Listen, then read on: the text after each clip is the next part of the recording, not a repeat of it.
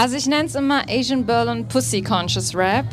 Ähm, und Conscious Rap, ja, macht Sinn, sind einfach sozialkritische Themen, sozialpolitische Kre äh, Themen. Und äh, Asian Berlin Pussy ist halt so, wo ich herkomme, meine Geschichte, mein Hintergrund. Äh, ich komme aus Berlin. Ähm, ich habe einen vietnamesisch-chinesischen ähm, familiären Hintergrund. Und äh, Pussy ist halt so ne, ein bisschen Badass Attitude. Deswegen nenne ich das immer Asian Berlin Pussy Conscious Rap. Ja. Den ersten Track, den ich von dir jemals gehört habe, äh, der ist ja auch jetzt noch gar nicht so alt, du bist ja jetzt noch gar nicht so ein paar Jahre, das ist ja eigentlich noch nicht viel, ne? Ja. Ähm, das war auf jeden Fall aus der Pussy, das ist ja die beste Antwort, die man eigentlich auf die Frage, woher kommst du, geben kann, oder? Genau, ja. ich habe diese Frage einfach un unheimlich oft gestellt bekommen. Ähm, und es war irgendwann einfach, also es gab Situationen, da war ich einfach so wütend, dann war ich irgendwann auch mal ohnmächtig, so also ne, vor Wut sozusagen. Ähm, und dann war ich irgendwann so, Leute, was kann man darauf antworten? Und ähm, dann kam das so irgendwie durch Gespräche dann auf, so ja, sag doch einfach aus der Pussy meiner Mutti. Und dann war ich so, ja, safe, auf jeden Fall, weil da komme ich auch her so. Und wie waren so die ersten Reaktionen? Also hast du das auch zu, zu äh, Menschen dann so in Real Life mal gesagt? So? Also einfach so den Rhyme gespittet? Ja, manchmal schon. Manchmal sind die Leute da ein bisschen verdattert. Äh, manchmal werden Leute auch ein bisschen aggro. ähm, aber im Großen und Ganzen äh, lachen eigentlich die meisten, weil das will ich ja auch, weißt du, dass man so ein bisschen drüber nachdenkt, warum muss jetzt diese Frage 10.000 Mal gestellt werden? Warum reicht nicht die erste Frage und ich sage, ich komme aus Berlin? So, ja. wenn wir uns näher kennenlernen, erzähle ich dir meinen ganzen äh, familiären Background, so, dann ist okay, aber weil, das ist halt so der Sinn hinter dieser. Ja, ja. Ja aber oft, ja gut, wenn man jetzt sagt Berlin, dann kommt dann, ja, aber äh, woher? Das Wirklich, ja, ja, noch, genau. Und noch schlimmer. Zehnmal ausgeholt, ja. ja. ja. ähm, in Virus in der DNA, da beschreibst du den äh, anti-asiatischen Rassismus, eigentlich haben wir darüber ja gerade auch schon geredet. Ähm, du referierst ja auch auf Erfahrungen, die du und Familienmitglieder äh, von dir gemacht haben. Wie wichtig ist dir dieser Track? Der Track ist mir super, super wichtig und er fiel mir sehr schwer, den fertig zu schreiben. Der ist als letztes fertig geworden für die EP, ähm, eben weil er halt den, äh, die Pandemie äh, behandelt und den ähm, antiasiatischen Rassismus, der da irgendwie stärker am Tage ausgelebt wurde. Mhm. Ähm, und ähm, ja, deswegen war das voll schwer, den zu schreiben, aber ich bin sehr froh, dass er dann noch fertig wurde und auch das Thema dann so hart behandelt. Nehmen dich so Themen dann auf der Bühne dann noch mal mehr mit, wenn du so einen Track geschrieben hast, der der nee. dir schwerer gefallen ist? Nee, nee, nee. Also ähm, am schwersten ist immer der Moment, wenn ich es auf Papier bringe. Wenn ich diese Gedanken ausgesprochen habe oder dann halt rappe vor mich hin, so die erste Idee quasi geboren wurde. Mit jedem Mal erzählen wird es dann immer leichter ähm, und mit jedem Mal teilen auf der Bühne mit den Leuten ist es dann eigentlich, dass ich wieder Energie draus schöpfe. Mhm. Und du, du hast ja, nimmst ja diese, ähm, sag ich mal, äh, Stereotypen, Attribute, ja. die so asiatisch äh, aussehen oder ja, gelesenen ja. Menschen äh, angedichtet werden, sage ich jetzt mal. Werden, ja. ja. Du dichtest die ja so um, also so, du machst ja. da ja neue Bilder mit, also indem du zum Beispiel jemanden mit Essstäbchen massierst oder so. Ja, genau. Einen Song, für den du ja auch einen Preis gewonnen hast. Jetzt fällt mir gerade der Titel nicht ein. Suck on my spring Achso, das war ja der, den wir schon gehört ja, genau. haben, genau. Ähm, ja, wie, wie wichtig ist es für dich? Also sozusagen, wie, wie kommst du dann auf die Ideen? Ist das dann auch sowas, was eher so aus der Wut und aus der Erfahrung herkommt? Oder ist es äh, so Zufall. Ja, ja, also ich manchmal nehme ich mir schon konkret so äh, Stereotypen vor, um sie dann zu brechen. Also da gibt es ja zuhaufe einfach, da guckst du in die Popkultur rein oder manchmal auch in die Klassik, ähm, also klassische Musik oder halt in Opern und so, wenn da so Geschichten erzählt werden.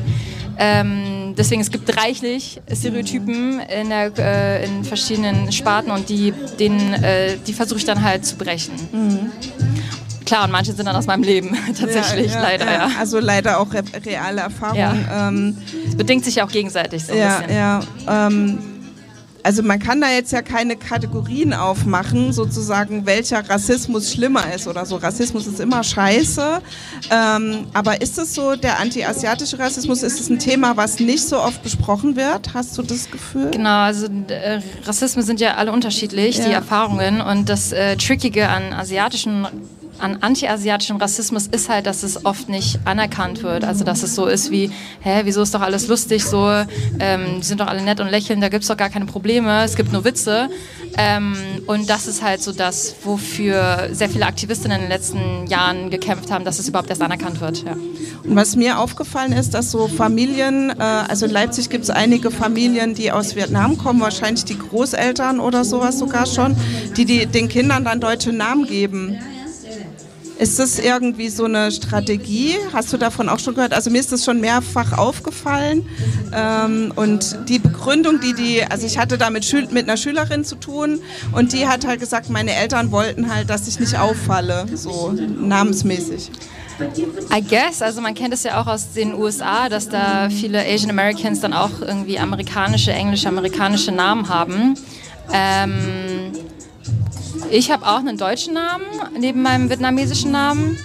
Der kam aber von meinem deutschen Vater. Also meine Mutter war es eigentlich egal.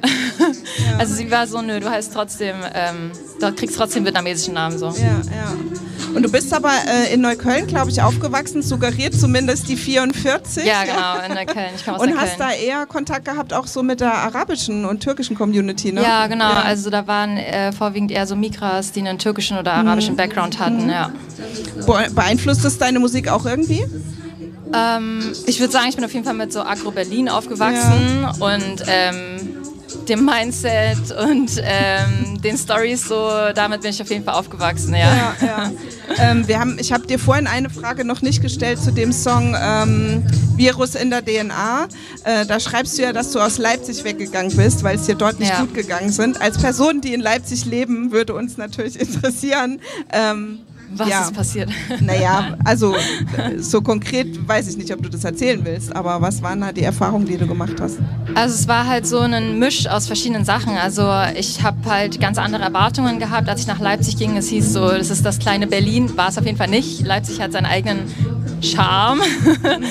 ähm, und dann bin ich ja zum Jazz- und äh, Popgesangsstudium dahin gezogen und ähm, da habe ich viel gelernt, aber da hat, haben sich auch so einige Sachen ereignet, wo ich so war, nee, das ist einfach nicht mehr richtig für mein Leben. Ich muss zurück nach Berlin zu meiner Family und mich äh, hundertprozentig äh, auf meine Musik konzentrieren. Ja. Ähm, du hast ähm, genau zum Schluss ähm, vielleicht oder du bist ja jetzt bist ja noch nicht so lange da. Wir haben ja gesehen, wie du gekommen bist. Das ist noch nicht so viele Minuten her. Aber wie wichtig ist es dir, auf so einer Queer Area in, in, in einer ostdeutschen Stadt zu spielen? Also ist das sozusagen auch was, wo du sagst, ja, wenn ich, ich angefragt werde, da auf jeden Fall super gerne oder spielt es keine Rolle? Ähm ich finde es richtig schön, dass es hier eine Queer Area gibt, äh, auch in einer Stadt wie Görlitz. Ich war noch nie in Görlitz, deswegen habe ich nicht so viel Ahnung von der Stadt. Mhm. So. Ähm, aber ähm, ja, ich bin auf jeden Fall froh, hier zu sein und ich finde es äh, nice, dass es hier eine Queer Area gibt. Ja. Und in Leipzig bist du da auch schon aufgetreten eigentlich?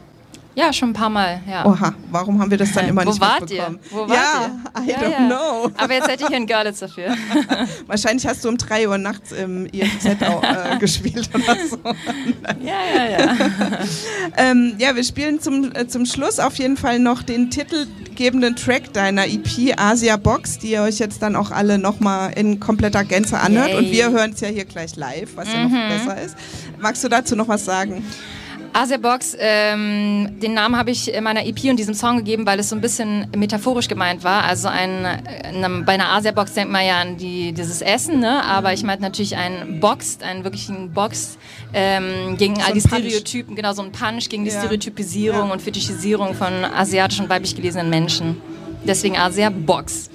Mir fällt jetzt doch eine Frage noch ein. Als weiblich gelesene, asiatisch gelesene Person ist ja. nochmal eine andere Nummer, oder? Ja, genau. Ist auf jeden Fall nochmal eine andere ähm, Überschneidung von ähm, Diskriminierungsformen. Ja. Mhm. Okay. Was wünschst du dir für heute Abend? Was sollen wir alles vor der Bühne machen? Sollen wir noch schnell eine Choreo einstudieren oder so? Ähm, ihr dürft nachher auf jeden Fall die Lyrics mitspitten und äh, Spaß haben und tanzen. Das werden wir. Und jetzt hören wir noch den äh, Song von dir. Genau. Nice. Vielen Danke, Dank, Danke euch.